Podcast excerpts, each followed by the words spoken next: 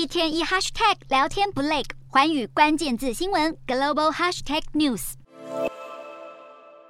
疫情重创各国经济，也让长期被誉为亚洲金融中心的香港地位不保，正式被竞争对手新加坡给取代。新加坡持续推动疫后经济复苏，防疫相当的宽松，而且开放的程度以及速度都领先其他亚洲各国。香港正以创纪录的速度流失人才，过去一年已经有超过十一万三千名居民离开。如今根据最新一期全球金融中心指数报告也显示，香港由第三位跌至第四位，新加坡则由第六位升至第三。未正式取代香港，香港特首李家超近来多次提到要抢人才，但是具体政策未出台。新加坡早已率先出招，不仅宣布海外网络和专业签证计划，月入达三万新加坡币，大约新台币六十万的人士就可以申请特别工作签证，并且推出税务优惠。除了抢人才，新国还积极抢生意，如今更举办亚洲规模最大的 Web 三点零活动 Token 二零四九，吸引世界各地超过七千多位参与者，两千多间全球公司共襄盛举，一场疫情两样情。新加坡趁着各国还没有完全松绑，努力举办大型国际会议，成功刷出存在感，晋升亚洲金融中心，瞄准新南向商机，剖析东南亚发展。我是主播叶思敏，